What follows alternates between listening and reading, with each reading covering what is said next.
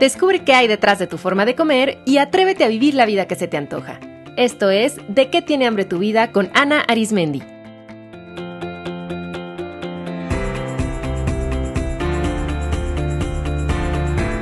Este es el episodio 232, Estrés y carbohidratos.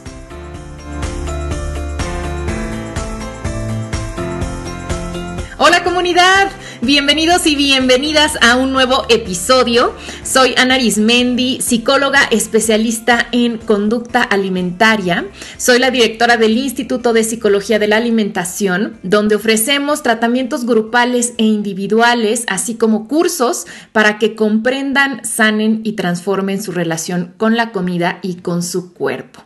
Para saber más, ingresen a psicoalimentación.com. A ver, ¿a quiénes de ustedes se les antojan platillos ricos en carbohidratos cuando están estresados?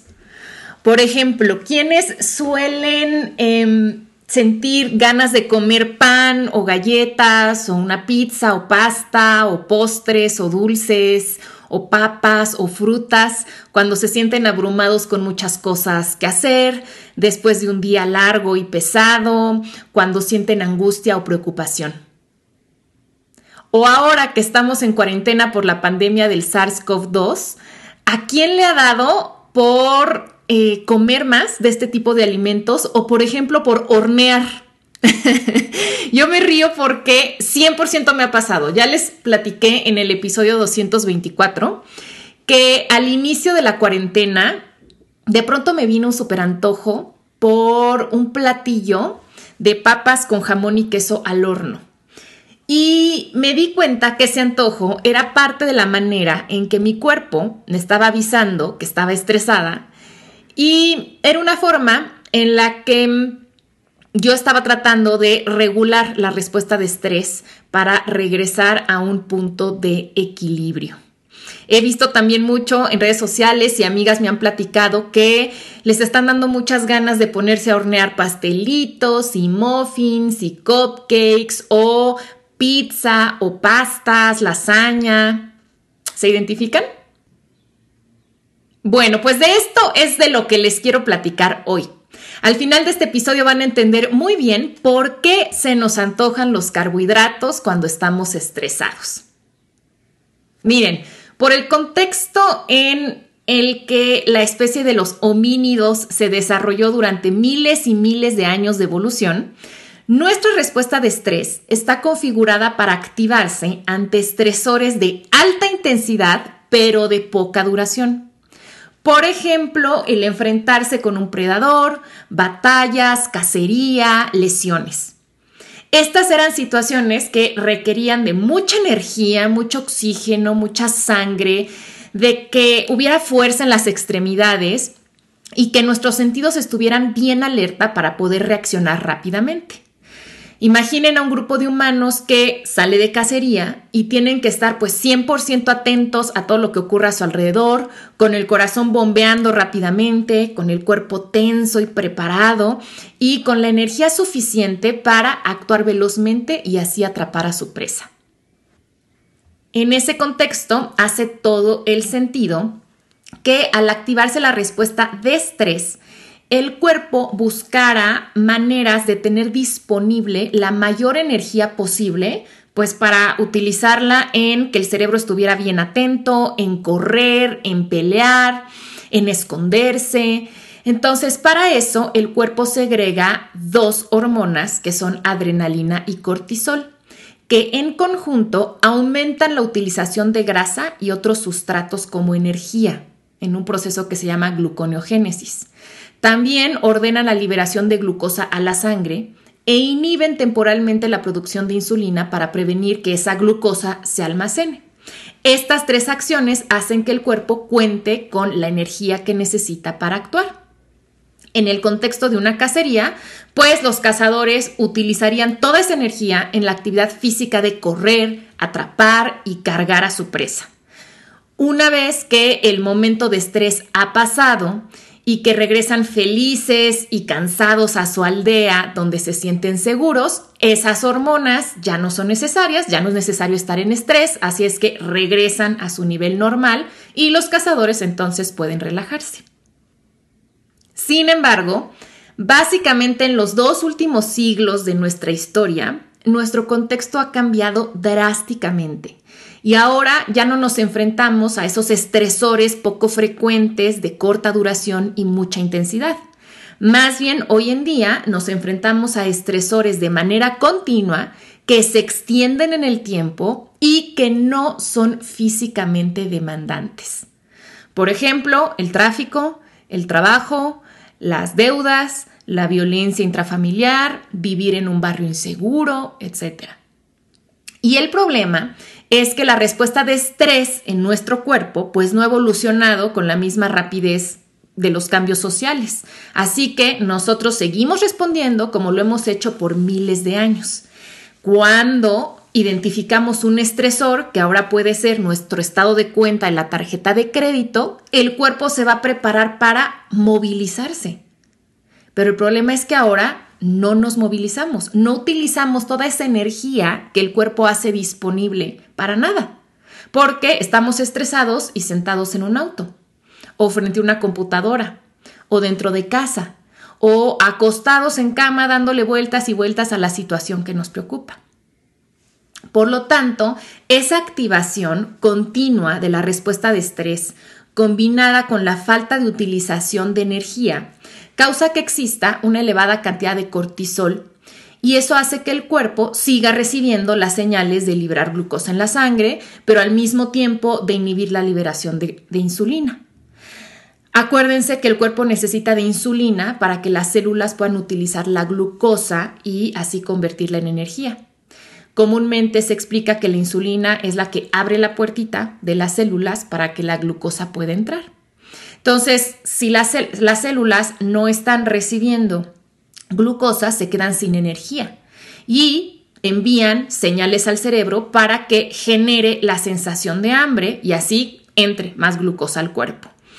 Y lo interesante es que nuestro cuerpo es bien sabio y cuando ve que le falta energía, no solamente produce la sensación de hambre, sino específicamente puede estar más receptiva a la a buscar y encontrar hidratos de carbono, porque el cuerpo sabe que son los nutrientes que puede convertir más rápidamente en glucosa y en energía.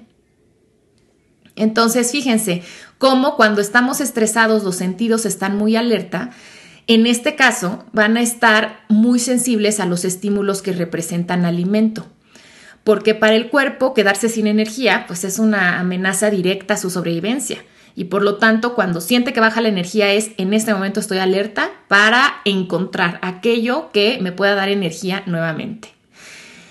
Cuando estamos bajos en energía, el olfato y la vista son más sensibles a identificar fuentes de hidrato de carbono. Y todos, todos, todos hemos vivido esto. Cuando entramos a un supermercado hambrientos, todo nos llama la atención, todo se nos antoja, todo queremos probar y generalmente compramos de más.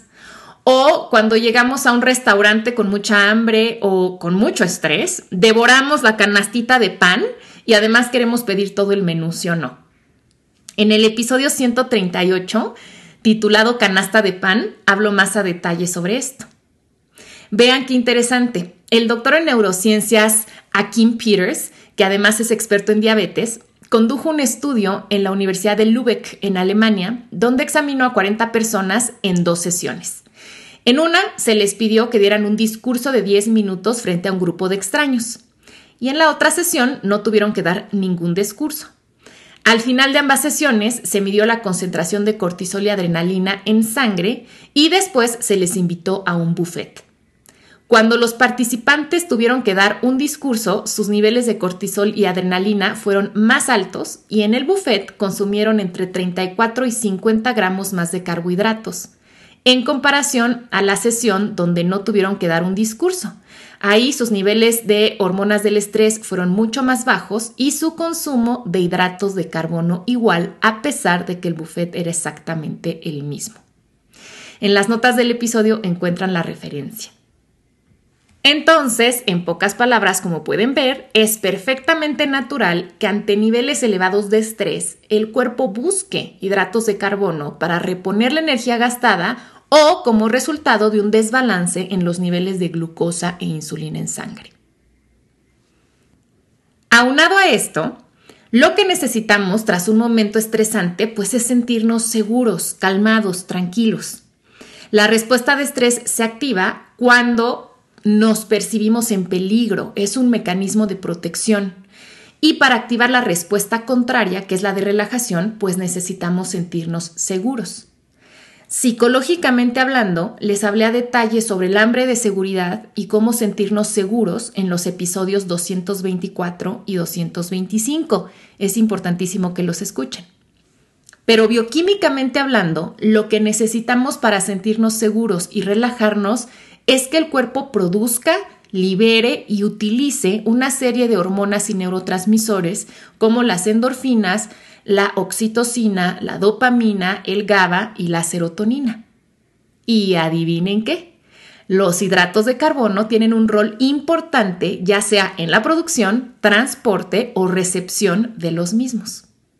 Por ejemplo, hablemos de la serotonina neurotransmisor que regula el estado de ánimo, la sensación de hambre y saciedad y que produce la hormona melatonina, que es reguladora de los ritmos de sueño y vigilia. Se requiere de un aminoácido esencial para producir serotonina que se llama triptófano. El triptófano se encuentra en alimentos ricos en proteína como pavo, pollo, lácteos, en pescados, huevos, soya, ajonjolí, en nueces, cacahuate. Sin embargo, comer gran cantidad de esos alimentos no es suficiente para que el cuerpo produzca serotonina. El cerebro absorbe mucho más fácil y mejor el triptófano cuando se combina con hidratos de carbono, porque estos estimulan la producción de insulina y a su vez esta hormona hace que las neuronas del cerebro sean más receptivas al triptófano. Por eso, vean que es muy natural, muy lógico, que después de un día sumamente estresante, se nos antoje un platillo rico, no solo en hidratos de carbono, sino en fuentes de triptófano, como una pizza, que tiene pasta y tiene queso, o un chocolate, que tiene cacao y leche, ambos ricos en triptófano y azúcar, o un pan, hidrato de carbono, con mantequilla de cacahuate, rica en triptófano, o que se nos antoje comer snacks como nueces, cacahuates, papitas, o un pastel o un pastelito que tiene harina, mantequilla y huevo, o como en mi caso, papas con jamón, queso y crema. ¿Se dan cuenta de la sabiduría detrás de nuestros antojos? Por eso a mí me gusta llamarlos recursos alimentarios. Acudimos a estos alimentos porque son un recurso en este caso para disminuir el estrés, relajarnos y hacernos sentir seguros. Entonces, bioquímicamente, cuando comemos estos alimentos, sí nos sentimos más tranquilos, sí nos sentimos más relajados. Y eso sin tomar en cuenta que muchos de estos platillos además nos remiten psicológicamente, es decir, los tenemos asociados con también una figura de apego seguro, como puede ser la familia, la mamá, la abuela, la casa, y entonces, pues eso también fortalece la búsqueda de estos alimentos y que al consumirlos nos sintamos mucho más tranquilos. Sin embargo, es importante entender que consumir un platillo rico en hidratos de carbono solo producirá una cantidad limitada de neurotransmisores y hormonas en ese momento. O sea, en ese momento nos van a producir alivio pero no resuelven, obviamente, las fuentes de estrés de nuestra vida. O sea, yo puedo comerme mis, deliciosas papas con jamón, queso y crema y en ese momento ah, relajarme y dormir bien, pero mi lista de pendientes ahí está. Pero la pelea que acabo de tener con mi pareja y que no se resolvió, ahí sigue. Pero pues la situación de mm, crisis económica también ahí se mantiene. Entonces, si los estresores siguen presentes en nuestra vida y además si nuestro cuerpo no está recibiendo los nutrientes que necesita de forma balanceada como para equilibrarse, pues los niveles de estrés van a volver a elevarse. Y eso da pie a un ciclo desgastante a nivel metabólico y también a nivel emocional. O sea, siento estrés, entonces quiero comer, como, eso me relaja un poco, pero al ratito pues vuelvo a estresarme y entonces vuelvo a comer. Pero muchas veces ese volver a comer me empieza a generar culpa. Ay, no debería de estar comiendo. Es que eh, hay creencias disfuncionales como los, eh, los hidratos de carbono son malos o no puedo parar de comerlos o me van a engordar. Y entonces me restrinjo. Y esa, y esa restricción genera más estrés porque cuando consumimos menos alimentos de lo que nuestro cuerpo necesita para funcionar óptimamente, eso por supuesto que es percibido como el cuerpo como una amenaza a su sobrevivencia y entonces es un estresor interno. Entonces me restrinjo y además del estrés de mi vida, tengo estrés interno y me dan más ganas de comer como y siento mucha más culpa y me vuelvo a restringir. Además, como ya vimos, específicamente cuando hay restricción fuerte de hidratos de carbono, eso puede inhibir que, entre otras cosas, el cerebro pueda eh, recibir correctamente triptófano. Entonces va a haber una disminución de serotonina y por eso muchas personas cuando están en una dieta que restringe mucho los hidratos de carbono tienen problemas para dormir, tienen también desregulación de su sensación de hambre y saciedad y están en eh, mucho más crankies, o sea, mucho más irritables o empiezan con un estado de ánimo deprimido. Entonces, eh, pues eso tampoco ayuda. ¿Cuántos de ustedes han estado ahí o quizá están ahí? Entonces, ¿qué hacemos? Porque recuerden que siempre hay algo que hacer. Número uno, suelten la idea de que los carbohidratos son, entre comillas, malos o, entre comillas, engordantes. Porque eso es nutricionalmente incorrecto y además solo les genera culpa y una relación conflictiva con la comida.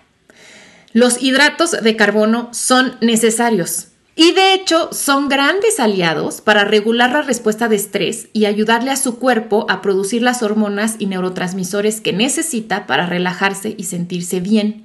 Así es que en vez de pelearse con los carbohidratos, aprendan a integrarlos sabiamente a su alimentación.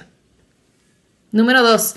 Dejen de pelearse con sus antojos de carbohidratos y mejor agradezcan que su cuerpo está haciendo lo que puede para reducir el estrés. Y tres, en ese sentido, pues ayúdenle a su cuerpo a reducir el estrés. Como siempre les repito, nuestro cuerpo es nuestro mayor aliado porque jamás de los jamases nos abandona.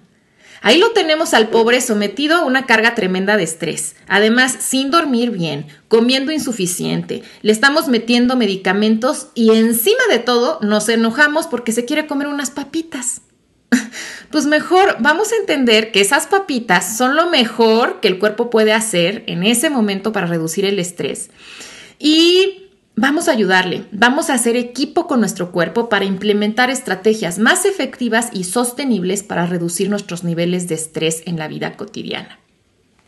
Para esto les sirven las siguientes estrategias. Aumenten el consumo de fuentes de proteínas porque son ricas en los aminoácidos que el cuerpo requiere para producir muchos de los neurotransmisores y hormonas que nos llevan al bienestar. También aumenten el consumo de los siguientes nutrientes que son vitales para mantener la salud de nuestro sistema nervioso, como los ácidos grasos omega 3, que están presentes en pescados de agua fría como el atún, las sardinas, el arenque o el salmón. También está presente en aceite de salmón o de hígado de bacalao, en nueces, almendras, avellanas, semillas de girasol, calabaza, linaza o chía, en aceite de oliva y aguacate. También aumenten el consumo de alimentos ricos en complejo B, como sardinas, legumbres, huevo, lácteos, carnes de res, salmón, hígado, nueces, almendras, avellanas, semillas de, también de girasol, calabaza, arroz integral, maíz, brócoli, espinaca, kale, frutas cítricas, plátano o aguacate. También importante aumentar el consumo de alimentos ricos en magnesio y zinc, que como les decía también son cruciales para la salud del sistema nervioso y ayudan mucho también en la regulación de glucosa e insulina. Entonces son ricos en zinc el cacao, los huevos, legumbres, quinoa, cacahuates, almendras, quesos, carne de cerdo y res, crustáceos y ostras.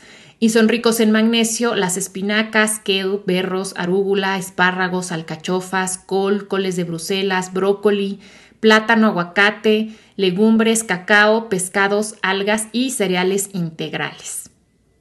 Otras estrategias también importantísimas para ayudarle a su cuerpo a regular el estrés es que mantengan buenos hábitos de sueño, que muevan su cuerpo de manera regular. Recuerden que cuando estamos estresados, nuestro cuerpo hace todo para prepararnos para el movimiento. Así es que una gran manera de liberar esa adrenalina y consumir esa energía es mover nuestro cuerpo a través de pues tener hábitos, rutinas de ejercicio, el que ustedes quieran y también movernos más en la vida cotidiana, es decir, caminar más, subir más escaleras, cargar un poquito de peso. Y finalmente, importantísimo adoptar hábitos diarios para reducir el estrés e inducir la relajación como la meditación, las actividades lúdicas, la terapia psicológica, tocar un instrumento, hacer cualquier tipo de arte, frecuentar amigos, hacer siesta.